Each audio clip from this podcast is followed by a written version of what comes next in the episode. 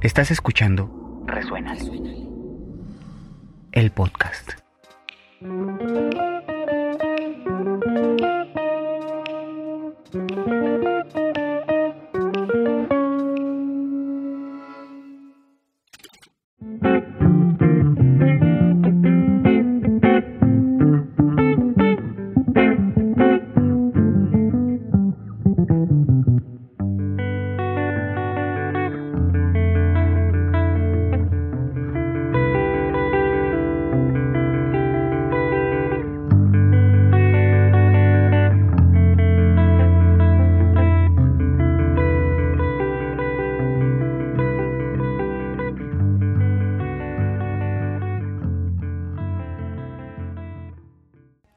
Quiero agradecerte por venir un rato. Ahora sí, literal, venir un rato a grabar y, y colaborar con esto un rato a charlar, a ver qué, qué sucede y a dónde nos lleva la charla. Y quiero pedirte que, que primero nos cuentes algo sobre ti. Bueno, gracias. Ah, para mí está, es un placer gigante estar aquí ser la primera persona que viene a grabar personalmente este podcast se me hace algo súper hermoso. Y este, bueno, pues yo soy Diego Cana, soy eh, bajista, bueno, músico, pero bajista de algunas agrupaciones. Eh, un amigo ya de bastantes años de aquí, mi queridísimo Alejandro. Eh, y pues nada, toco, toco el bajo eléctrico, en pocas palabras. Gracias, pues un camino largo, largo en distintos aspectos y, escenarios. Y justo ese es el, primer punto que me gustaría poner en la mesa y es la educación musical. Una locura. Uf, cómo no, es, ha sido, es todo un tema. Para mí personalmente, bueno, o sea, específicamente creo que entre los dos y me agrego, ¿no? Te agrego. Eh, creo que es todo un tema así eh, bastante, bastante, pues profundo y, creo que muy importante, ¿no? De tratar. O sea, para, creo que en ese tiempo como que, que, que ha pasado, ¿no? Desde que tú y yo estudiamos música, con el paso del tiempo, con la cantidad de gente y músicos que he conocido, pues me he dado cuenta que todos tenemos ahí como un, tema, ¿no? Siempre acerca de la educación musical. Em, ay, perdón. Ah, este, no sé, para mí llegó a ser eh, bastante confrontativo en algún, en algún momento cuando estaba, principalmente ya cuando estaba estudiando en la, en la Nacional de Música. pues me, hubieron cosas que me chocaron, ¿no? Con, con mi persona y, me hicieron cuestionarme muchas cosas, ¿no? Principalmente el, el, el, tema que yo tengo con la educación musical, sobre todo con la educación musical tradicional, es que considero que en un inicio eh, está mal, mal como empleada está mal enfocada. ¿Por qué razón? Porque me parece que a muchos músicos en, en un inicio no, no, nos queda claro, no tenemos ni siquiera la menor idea, no se nos ocurre, ¿no? Que la música, antes de ser un medio de expresión o una de las bellas artes o cualquier cosa que sabemos que nos van a decir todos los maestros o personas. Antes que todo eso y por sobre cualquier otra cosa, la música es un lenguaje. Entonces, como todo lenguaje, hay un, debe haber un proceso natural y orgánico para adquirirlo y, utilizarlo. Yo considero que, que a veces existe cierta rivalidad extraña entre la parte creativa y, y, como, o sea, y libre y de la música, la parte propositiva, y a veces como la parte académica sumamente racional y cuadrada, ¿no? Lo cual siempre me, o sea, más bien hasta hace unos años, como que logré eh, entenderlo, ¿no? Como decir, bueno, es que me parece que a veces el hecho de que me enseñen solfeo o que me enseñen a leer notas o que me enseñen acordes o progresiones de acordes desde un nivel teórico sin tener una relación estrecha con el instrumento que yo estudio, porque eso es una cosa, o sea, normalmente la enseñanza musical se enseña con el piano de base, ¿no? Y está muy bien, o sea, no, no, para, no digo que esté mal eh, aprender de esa forma, sin embargo, yo me di cuenta que tal vez hubiera sido más práctico y que tal vez sería más práctico para muchos de nosotros como músicos aprender la música desde una desde un lado sumamente lírico, muy estructurado, pero lírico que al pasar los años y, llevando ya ciertos procesos al poder tocar, digamos, libremente desde tu instrumento y no desde un instrumento como base, cuando tengas como las clases teóricas y comiences a entender de qué va la teoría musical, se puede hacer como una conexión mucho más directa entre eso, ¿no? Entre la expresión musical orgánica y como, pues sí, como auténtica de cada ser y la parte teórica, ¿no? Así como aprendimos pues la gramática en el español, ¿no? Entonces, para mí ese, ese fue un tema muy, muy, muy como central porque pues yo me di cuenta en la escuela que había ciertas necesidades que yo tenía que la escuela no me estaba dando, ¿no? Como esta, esta onda como de aprender a improvisar música, con todo el respeto del mundo, a veces me, o sea, me, me, me empecé a dar cuenta que como clásicos, ese puede ser un, una, un, aspecto de la música que nos puede costar muchísimo trabajo, ¿no? Nos puede volver suma, o sea, nos podemos volver sumamente dependientes de leer notas, más no de poder eh, crear un discurso así como yo estoy hablando en este momento, ¿no? Y pues en el español, por ejemplo, no fue así. O sea, en, nuestro caso como hispanohablantes, pues obviamente fueron años de imitar sonidos. Ah, primero escucharlos, estar conviviendo con ellos todo el tiempo, empezar a imitarlos. Después em, nuestra familia nos empieza a corregir los sonidos, pero seguimos realmente sin saber de qué va el lenguaje. Lo empezamos a emplear para pedir las cosas que necesitamos y hasta que ya tenemos un cierto nivel de, del uso del español a los que te gusta, cinco años, seis años, cinco años digamos, es cuando te empiezan a enseñar a, leer y pues hasta que entras a la primaria prácticamente es cuando empiezas a saber de qué va la gramática, lo cual pues después es como sumamente claro para todos qué onda, ¿no? Entonces, para muchos músicos creo que ese es un punto como que, que en algún momento hay quienes defienden mucho el, tema académico. Siento que es muy controversial, pero, pero sí, yo sí tengo una postura muy, muy clara como de, de que la enseñanza musical tiene que empezar a cambiar, ¿no? Así, en ese sentido. Sí, sí, justo. Yo, yo creo que, que, como decías, se pretende que la enseñanza académica aprenda primero las estructuras y las reglas. Conforme se fueron inventando, que, que contrapunto y que quintas paralelas. Y ya después que lo comprendas, puedes hacer lo que quieras. Y como dices, el lenguaje es al revés. Los bebés hacen errores gramaticales y sintácticos. Y lo importante es transmitir. Y tiene que ver quizá con lo que dices. Primero habría que transmitir y ya después transmitir en la estructura. y justo, ¿correcta?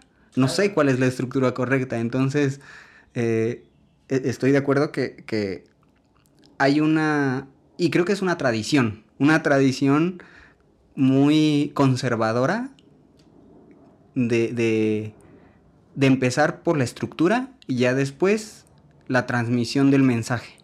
Si logras entrar o logras colocar y, y, embona tu mensaje en mi estructura, está chido y si no embona, entonces modifícala porque hay quintas paralelas o, estás cometiendo errores.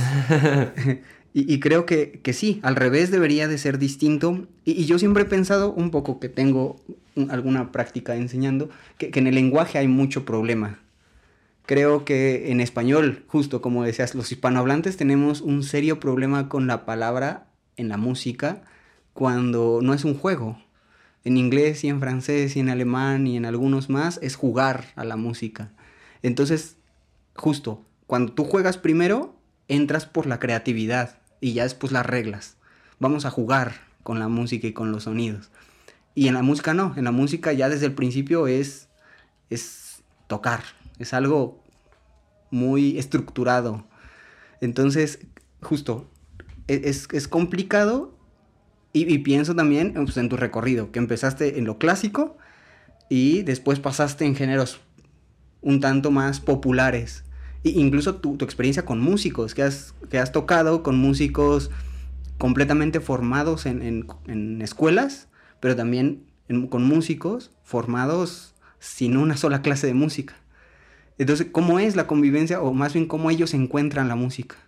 E, es, esto que decías, los, los académicos sí tienen este, este problema con la improvisación al no salir de la estructura. Es que justo pensamos en estructuras y entonces si me dices en qué escala y la progresión, puedo hacerlo, pero quizá es complicado hacerlo libre. Totalmente.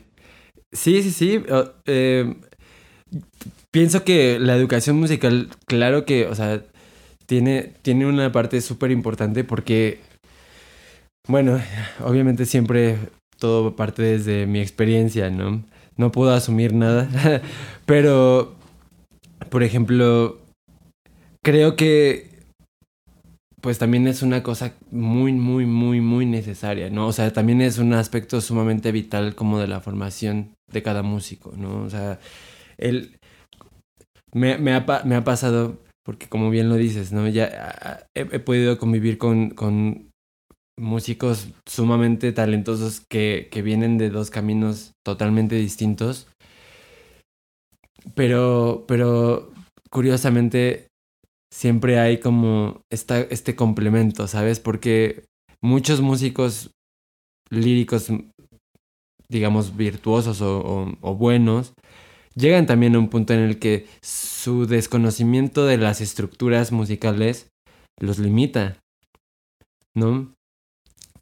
Y pues bueno, lo que acabamos de decir, ¿no? Con, con, los músicos clásicos es un poco lo contrario, ¿no? A veces tienen muchísima estructura y, tienen una noción bastante clara, o sea, un conocimiento bastante profundo de cómo funciona este ente sonoro llamado música, pero a veces el hecho de haber estado tan concentrados, digamos, o tan enfocados en aprenderse todas las estructuras, tal vez en algún momento los alejó más de este discurso, este lenguaje, ¿no? Este, sí, pues esta habilidad de simplemente producir sonidos.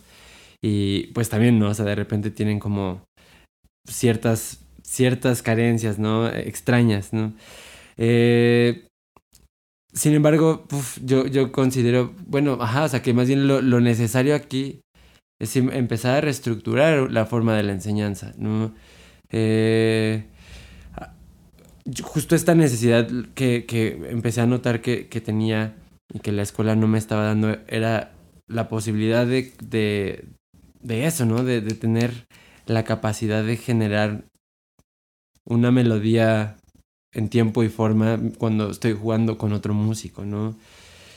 Y para mí sí fue bastante traumático como primero no saber, primero no encontrar realmente en dónde estaba mi problema, entre comillas, porque ahora tampoco creo que haya sido un problema, sino más bien como esta limitación. Pero una vez como habiéndolo encontrado también fue como, bueno, en mi caso personal pues fue desglosar así de, bueno, y a raíz de por qué llegué a este punto, ¿no? O sea, en dónde comienza el, el momento en el que llegué a este lugar. Y pues en mi desglose Simplemente, pues, encontré que tal vez sería bueno como aprender la música de diferente forma, ¿no? Y fue así que decidí entrar a otra escuela mucho menos académica, pero que sí tenía un enfoque lírico mucho más profundo y como bastante canalizado, ¿no? O sea, como era, era parte, es parte como de, del método de enseñanza de la escuela, justo, ¿no? Como, a ver, me paso de instrumento, cambio de la guitarra al bajo eléctrico porque con el bajo eh, comienzo a sentir como más esta libertad, como de no nada más de conectarme con el instrumento, sino como de empezar a, generar un discurso más mío, o sea, como poder reflejarme y reflejar mi personalidad a través del bajo. Eh, pero, pero justo sí, sí fue de una manera como muy, ¿sabes qué? Al principio no nos importa que sepas qué escala estás tocando, ¿no? Nos importa que sepas qué figuras en el bajo, que, así qué pisadas estás haciendo, porque pues si tú te aprendes la pisada, ya en cualquier traste que lo pongas, la escala, el dibujo va a ser lo mismo, entonces ya nada más con que sepas en qué tono estás, ya lo demás es seguir patrones y seguir patrones. Y después, ¿no? Ya el maestro, ya, ya después de dos años, recuerdo, ¿no? De, de estar trabajando de esta manera, al tercer año, el maestro regresa con una estructura súper académica, como, de, güey, ok, ya sabes qué escala es esto, pero a ver, esta escala viene de esto y entonces la puedes usar cuando están estos acordes porque pasa esto y pasa esto y ya con la armonía pues de este grado se pasa a este grado, entonces este grado queda con tal escala y entonces por eso es válido meterla, ¿no? Y, y cuando siento que me logran desbloquear como este es la, bueno, más bien como integrar este eslabón que no había, más que desbloquearlo, fue como, pues, otra cosa, ¿no? O sea, para mí, no, me hizo comprender también qué tan importante y qué tan determinante puede llegar a ser la enseñanza de la música académica, ¿no? Como decir, ahora que ya entiendo de qué va esto, literalmente yo con mi instrumento tocando, sabiendo, o sea, ahora ya sabiendo todo lo que sé de teoría musical, no fue como, o sea, fue así, fue como ver todo el mapa, o bueno, una buena parte del mapa, porque todavía siento que me falta, o sea, puedo seguir aprendiendo un chorro de cosas más, ¿no? O sea, incluso te das cuenta de eso, decir, no manches, o sea, ya los caminos se han diversificado, pero así bestialmente, ¿no? Y puedes andar por todos los caminos, pero toma un rato, porque pues sí, ¿no? O sea, ya en la vida profesional del músico, pues ya tú te vas encauzando, ¿no? Sí. Pero, pero bueno, regresando como al tema central de la educación musical, yo pienso que justo, o sea, debemos empezar a buscar nuevas maneras de, de enseñar música, de aprender música, sin dejar de lado tampoco o, sin desvalorizar más bien, ¿no? Sin, sin, sin desprestigiar como pues todo lo que ya existe, ¿no? Porque también por algo existe y es funcional, ¿no? O sea, a, a, mí me llegaba a conflictar, repito, como también de repente sentir cierta, ciertas limitantes del gremio, ¿no? Como académico para crear cosas porque justo, porque no entra dentro de los cánones o porque... Y realmente era algo que me costaba trabajo, sobre todo pues de la experiencia previa que tuve a la universidad que fue donde nos conocimos, ¿no? El CEDAR, que es una escuela que integra absolutamente, bueno, no nada más dentro de la música muchas cosas, sino pues estás conviviendo con las cuatro áreas artísticas, ¿no? Y te enseñan a te enseñan a darte cuenta pues de todo lo que se puede hacer y de todas las posibilidades que existen cuando integras, ¿no? Más que cuando te limitas a hacer una cosa o a, participar en una sola cosa o dentro de un gremio a solo estar en ese gremio. Y eso, eh, considero que si, si, si cambiáramos tantito este, así esta, esta como estructura de la enseñanza musical, incluso podríamos tener muchísimos más músicos como en este país, ¿no? O sea, como empezar a, empezar a, cambiar un un poco la estructura elitista hasta cierto punto que tiene la música académica que, hace que mucha gente solo también lo perciba como algo inalcanzable o así como una cosa que se estudia pero que, que, cosa rara es, abstracta, ¿no? Que... O para elegidos, tienes que tener audio absoluto para, para ser concertista. Exacto. Y, y, y, y, sin embargo, pienso que si de repente así a cualquier persona le das una guitarra, le dices como, mira, estudia una hora este patrón y ya que lo tengas así estudiado, empieza a tocar así las mismas, los mismos patrones, el mismo patrón, pero ya empiezas a variarlo, pero hazlo así, o sea, empieza a jugarlo tú solo. Estoy seguro que un buen de gente a, los dos días ya estaría súper clavada tocando cualquier instrumento, ¿no? Y, y, y pues eso tal vez desencadenaría, pues no sé, o sea, una cultura musical mexicana, pues más más grande, ¿no? O sea, sí, sí más grande, sí, sí lo diría de esa manera. Y justo escucho dos, dos puntos importantes que, que, yo también estoy de acuerdo. Y la, el primero es esa, em, em, empezar más allá de la estructura por, la escucha y por la diversificación o, la educación integral, más que formativa como sensibilizadora o de sensibilización. Justo la experiencia que tuvimos en, en el CEDART, que era, tal vez no eres artista plástico, pero aprendes a mirar los cuadros. Tal vez no eres bailarín, pero aprendes a mirar la danza y entender la danza. Entonces, sin duda eso te va a dar herramientas para o escuchar y producir música. Claro.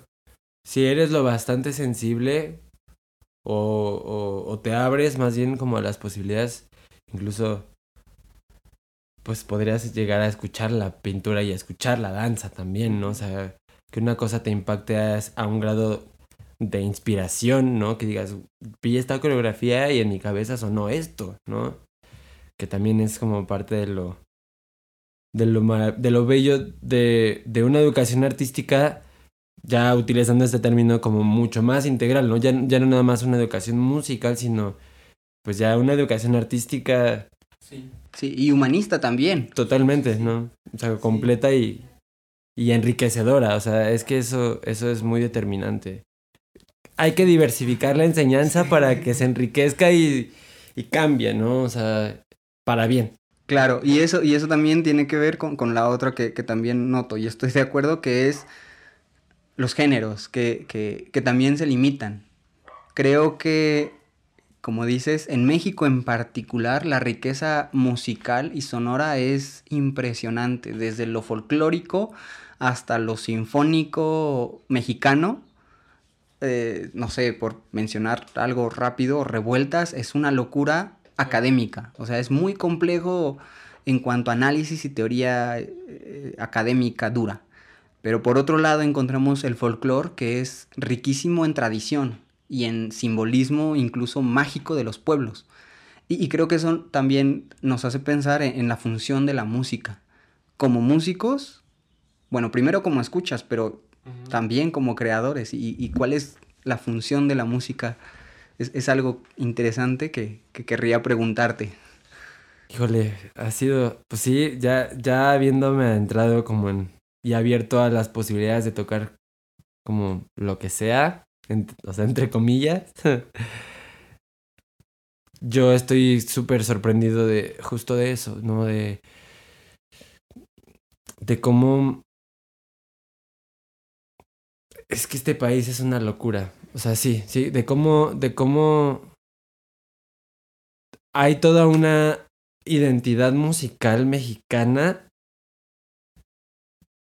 que aparte pues nos, nos une con otra, o sea, con otras partes del mundo súper cañón, ¿no? Como no nada más europea, sino pues bueno, de Medio Oriente, Sudamérica, por supuesto, ¿no? Por la misma razón, pues, pero pero ya, ya la música llegando a, Latinoamérica pues, se, se, diversificó de una forma y, y aunque ya cada región le, supo dar su toque, México pues no es la excepción y, y, sin embargo hay cosas que te das cuenta de lo ligadas y de lo relacionadas que están, ¿no? Y, y para mí eso ha sido, ha sido como un, descubrimiento muy bonito, ¿no? Muy hermoso realmente.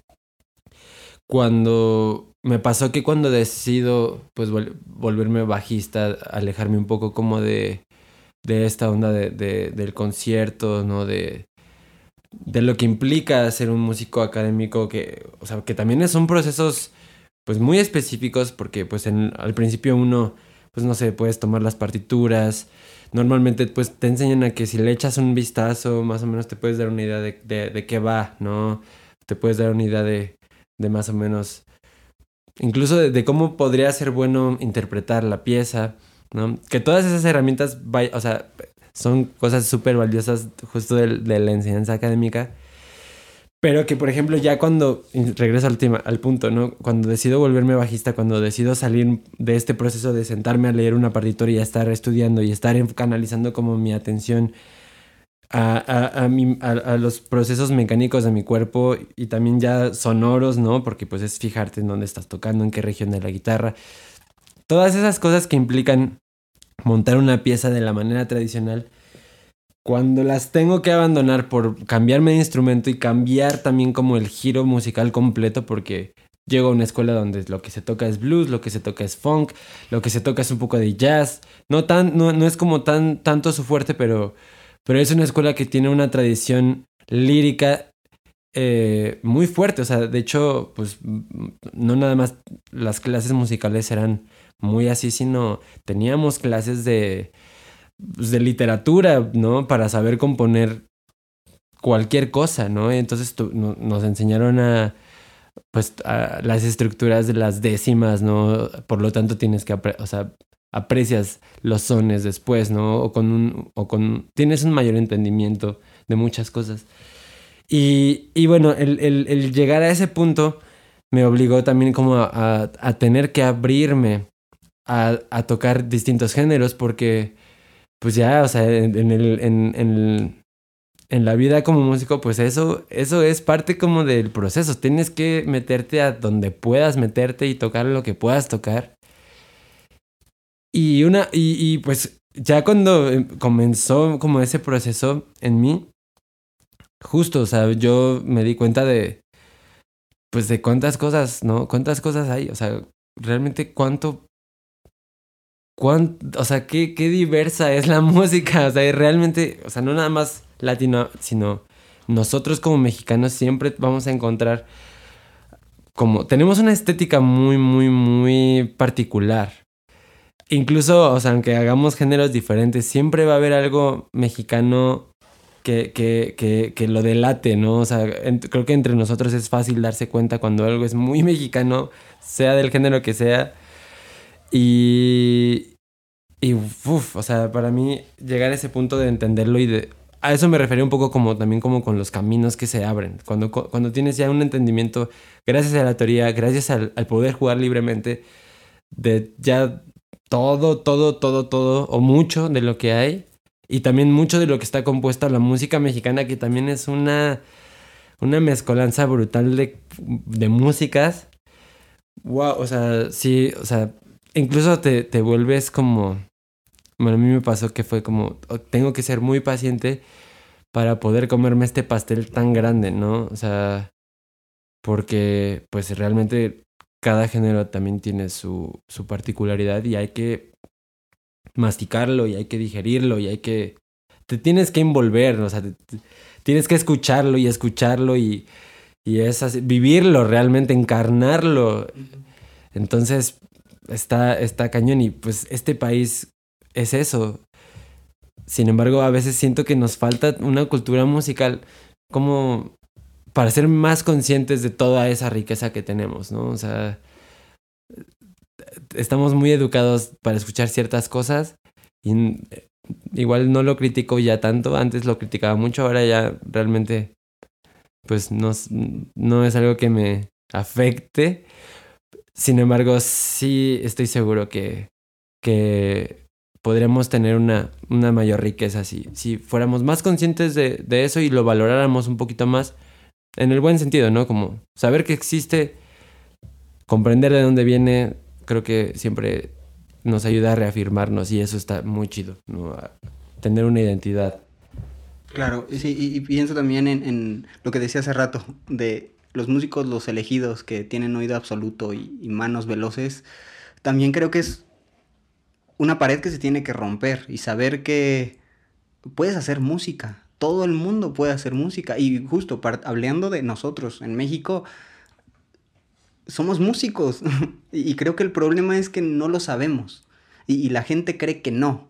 Pero creo que, que, por eso también hay tantos, tantos guitarristas, por ejemplo, por todos lados, porque traemos el ritmo dentro, todo, todo eso, toda la formación cultural, musical que sin querer hemos escuchado a lo largo de nuestra vida, nos hace tener ritmo, nos hace tener una escucha entrenada, por lo menos para aventarnos las mañanitas, que ya es una obra musicalmente muy fácil de hacer.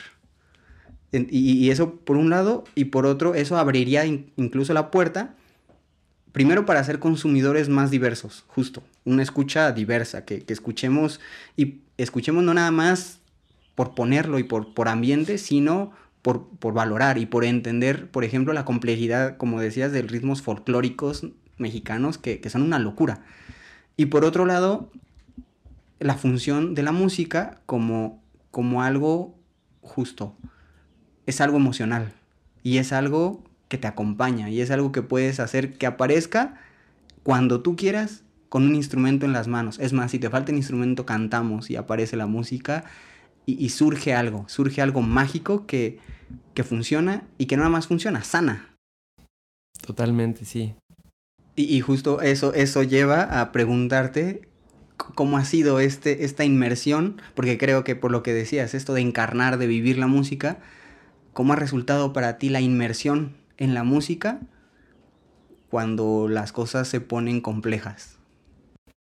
Pues en una palabra sí puedo decir, aunque suene cursi, sí ha sido hermoso. O sea, es que... Eh, ha sido mágico, hermoso mágico, ¿sabes? Como no los, o sea, es que es complicado de, de, de externar porque siento que es una emoción que implica muchas cosas, pero es, o sea, uno, uno se puede regocijar como en, en, en, en ese fenómeno, ¿sabes? O sea,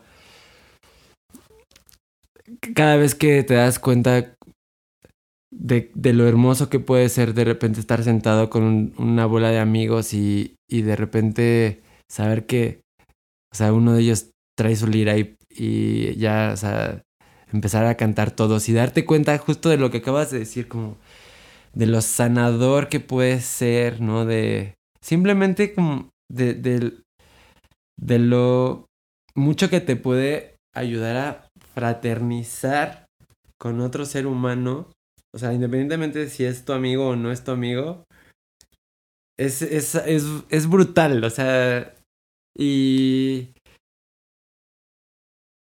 más allá de, de, de, de saber y de ah, eh, también convivir con, con, con ciertos sentimientos negativos que, que pueda, o sea, que pueda haber, por ejemplo, en este caso en el gremio musical, como en cualquier otro gremio, como son la envidia, los celos y esas cosas que pues están en todos lados. El, el poder también hacer match con otros seres humanos de otras naciones a partir de la música como un medio para fraternizar es, es brutal. ¿no? Algo que compartimos Alex y yo es que pues los dos somos scouts y qué onda con, con el ritual de cantar frente a una fogata con, con tu grupo, con tu tropa, con tu clan, o sea, muy pocas cosas no te, te acercan tanto a otro ser como eso, ¿no? Son los momentos los que nos, los que nos hacen generar vínculos con, con la gente, ¿no? Y, y, hay momentos en los que si estás, o sea, o sea, sí, no sé, hay, hay momentos clave que te pueden vincular a, un, a una persona energéticamente y, y, o sea, sí, espiritualmente en un grado muy fuerte y, aún así estar a kilómetros de distancia, ¿no? pero simplemente por el hecho de haber vivido ese, ese instante juntos y de haber convivido, te, te, te, te genera eso, ¿no? Y creo que la música es una de esas herramientas poderosísimas, ¿no? Que es como, no sé, ¿no? En un concierto conocí a tal persona y nos la pasamos súper chido y desde ese entonces, aunque no nos vemos más que una vez al año, somos excelentes amigos, ¿no? Y pasa y, y es pues muy fuerte, ¿no? Muy, muy fuerte. Y pues sí, vaya, ser testigo todo el tiempo de, o, o, o muy constantemente de, de, eso, pues para mí lo es todo, ¿no? Es, es la razón por la cual sigo haciéndolo. Y, y y probablemente pues sea, sea lo que haga el resto de mis días, ¿no? Así como... Porque es, también es adictivo. Es hermosamente adictivo como querer compaginar y compaginar y compaginar con gente y con personas y, y conocer y, con, y conectar, ¿no? Sí, sí. Entonces... Sí. Y, y justo ahora que, que, mencionabas lo de cantar en una fogata, sí, claro, es, es un ritual impresionante, el punto de cantar juntos Y me hizo pensar también en, las épocas del CEDAR, que, que recuerdo conciertos estructurados en escenario memorables, pero también recuerdo conciertos afuera del, en las clases muertas, en los tiempos libres, afuera de los salones, tirados en el piso, y que se volvían conciertos, porque de pronto había siete guitarras y diez personas cantando, y justo se volvía, ahí, ahí estaba el concierto, y ahí estaba la comunión, y ahí estaba la fraternidad. Y, creo que es, que es justo, es, es impresionante la intensidad con la que la música nos puede crear colectividades. Y, eso también me lleva un poco a preguntarte cómo ha sido tu, construcción de colectividades en las bandas que has tenido. Justo esto de, llegar y tocar con otras personas que después es la primera vez que tocas y terminan siendo súper amigos. O incluso quizá como persona no te cae del todo bien, pero hay alguna conexión al hacer música particular. Pues sí, me, han sucedido justo estas dos cosas que, acabas de mencionar. Eh, no, normalmente e, es, extraño cuando, cuando tienes, cuando convives, cuando tienes una banda con, con otras personas porque pues como toda relación entre seres humanos pues, puede llegar a ser muy compleja porque pues cada uno es todo un universo y, y hay, hay, pues sí, como todas las relaciones pues tiene que haber como ciertas eh, tensiones. sí, o sea, tensiones o, aspectos que hay que, que, hablar, ¿no? O sea, hay, que, hay que dialogar todo el tiempo porque, pues sí, o sea, somos susceptibles y si no hay comunicación, pues se, pone muy difícil. Afortunadamente, creo que he tenido la, la, la dicha de, de, de, estar siempre en proyectos o generalmente en proyectos donde desde, desde afuera, desde, desde afuera de la música, como personas, nos llevamos bien, ¿no? Y, y, y, hay como cierto cariño, lo cual hace muy efectivo y, mucho más, pues, proactivo todo el trabajo a la hora de tocar, porque hay, hay mucho match, hay, hay mucho cariño. Y, y, creo que eso es como de lo, o sea, de lo más sano que puede, que puede un músico hacer, como juntarse con gente para trabajar con la que realmente solo salgan cosas positivas, o sea, con la que, gente con la que haya muy buena sinergia, ¿no? Y obviamente mucho de eso sí viene, está estrechamente relacionado con cómo te llevas con esas personas dentro y fuera de la música. Y creo que eso es lo mejor, ¿no? Así que, puede suceder. Sin embargo, también me ha tocado efectivamente estar con, con personas que sí, o sea, que realmente no tenemos tanto, no hacemos tanto clic a la hora de convivir. Pero, pero a la hora de tocar, sí, ¿no? Y, y es chido porque siempre, sí es como un catalizador para que las cosas no sean tan tensas o, no sean tensas, ¿no? De entrada si lo son, que no sean tanto. Ah, y bueno, pues a la hora de tocar, pues es súper chido. O sea, es súper gratificante, ¿no? O sea, como decir como, bueno, al menos neta sí, sí hacemos, sí sonamos, ¿no? Y está chido, o sea, es gratificante, sí, sí lo es. Sin embargo, es muy raro porque es como esta relación como de odio jarocho, pero, pero bueno, o sea, siempre y cuando las cosas salgan bien, yo creo que siempre va a estar chido, o sea, no pasa nada, ¿no? Pero pues, sí, es, es complicado. Pues, y eso tiene que ver con la personalidad más que otra cosa, o sea, sí, de cada uno. Sí, pero sin duda la música tiene ahí un poder particular de cohesión entre las personas. Sí, totalmente. Sí. De hecho, no es, no es por. O sea, no, no es por quemar a ninguna banda ni nada, pero se sabe, o sea, se sabe de antemano que muchísimas bandas famosas y grandes, por así decirlo, muchísimas, en, en la vida fuera de, de, lo que es dar conciertos y giras y así, no se llevan bien. Pero, pero, pues, funcionan. pero funcionan, entonces siguen siendo equipos de trabajo que duran décadas y décadas y décadas. Y pues así, así salen adelante todos, ¿no? Y pues justo, o sea, no deja de... Es que es curioso porque es muy ambivalente, pero eso es lo, lo chido, lo positivo, ¿no? Como de decir, si, si no te llevas bien, bueno, al menos la, la música va a ser un, un, puente. Y aunque haya una hebra muy delgada de conexión entre esos dos individuos, va a seguir siendo una hebra de conexión. Entonces, pues todo, con todo lo que eso implica, ¿no? O sea, Y, y creo que el punto también es tener como objetivo eso mismo. O sea, no, no estoy como aquí para que seamos amigos, estamos aquí para hacer música. Y eso también le da la importancia a la música que, que pues que al final ella misma tiene por, por solita, por Claro. existir. por ser. Por ser, claro. Super sí. Sí, y todas las bondades y beneficios y, y milagros que puede llegar a ser, incluso con la relación de nosotros mismos con nosotros. No, no, no necesariamente con el otro, porque además es una actividad que puedes hacer para ti. E- Es, es padre tener un público, es bien padre tener un compañero o compañeros de ensamble, pero también es algo que haces para ti. Y eso querría preguntarte, ¿cómo es la música que haces para ti? Uf, para mí siempre es cuando cuando toco, cuando estoy estudiando o así, cuando estoy conmigo, siempre resulta ser súper sanador, ¿no? O, sea, la música siempre me ha...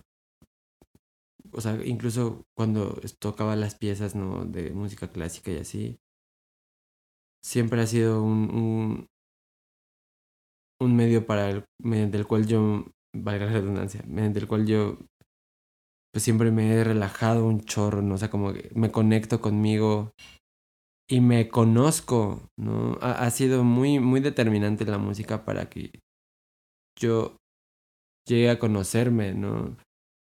En, en, en, en pues, muchos aspectos.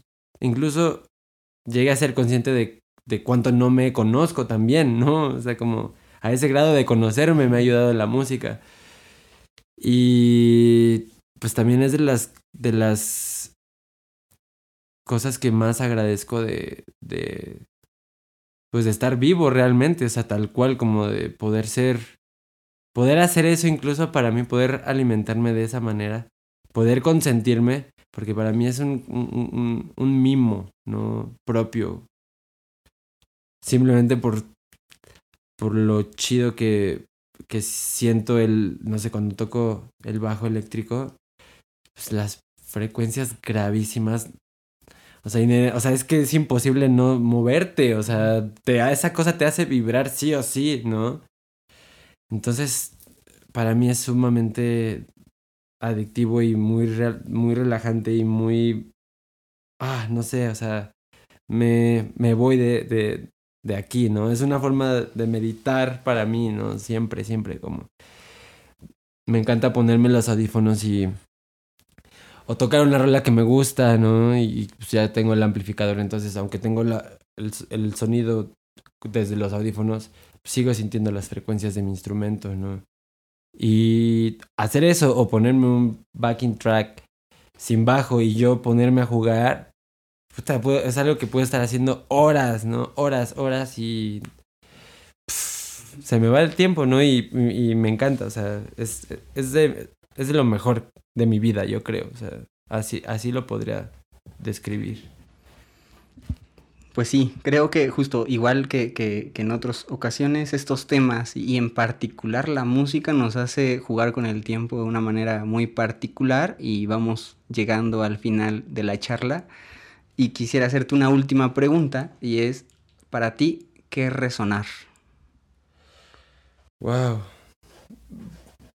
Resonar. Está buena la pregunta. Yo creo que eh, es estar vivo. O sea, eh, toda nuestra vida eh, es, es lo que hacemos. O sea, mediante el diálogo, mediante el movimiento. Y todo tiene consecuencias. o sea, a muy corto plazo y a, a, a muy largo plazo.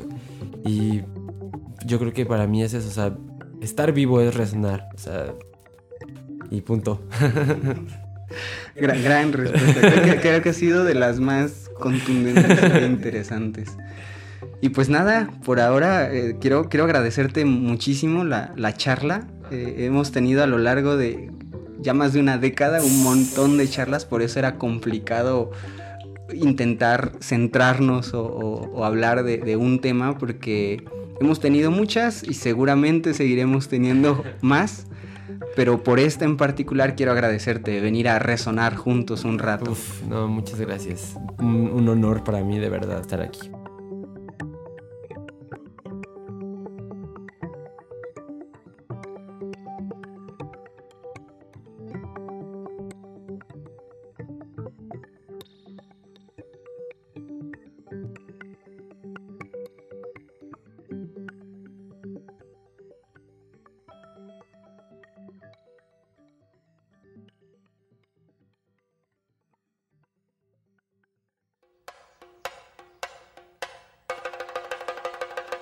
Resuénale. El podcast. Producido en el sur de la Ciudad de México en el año 2021.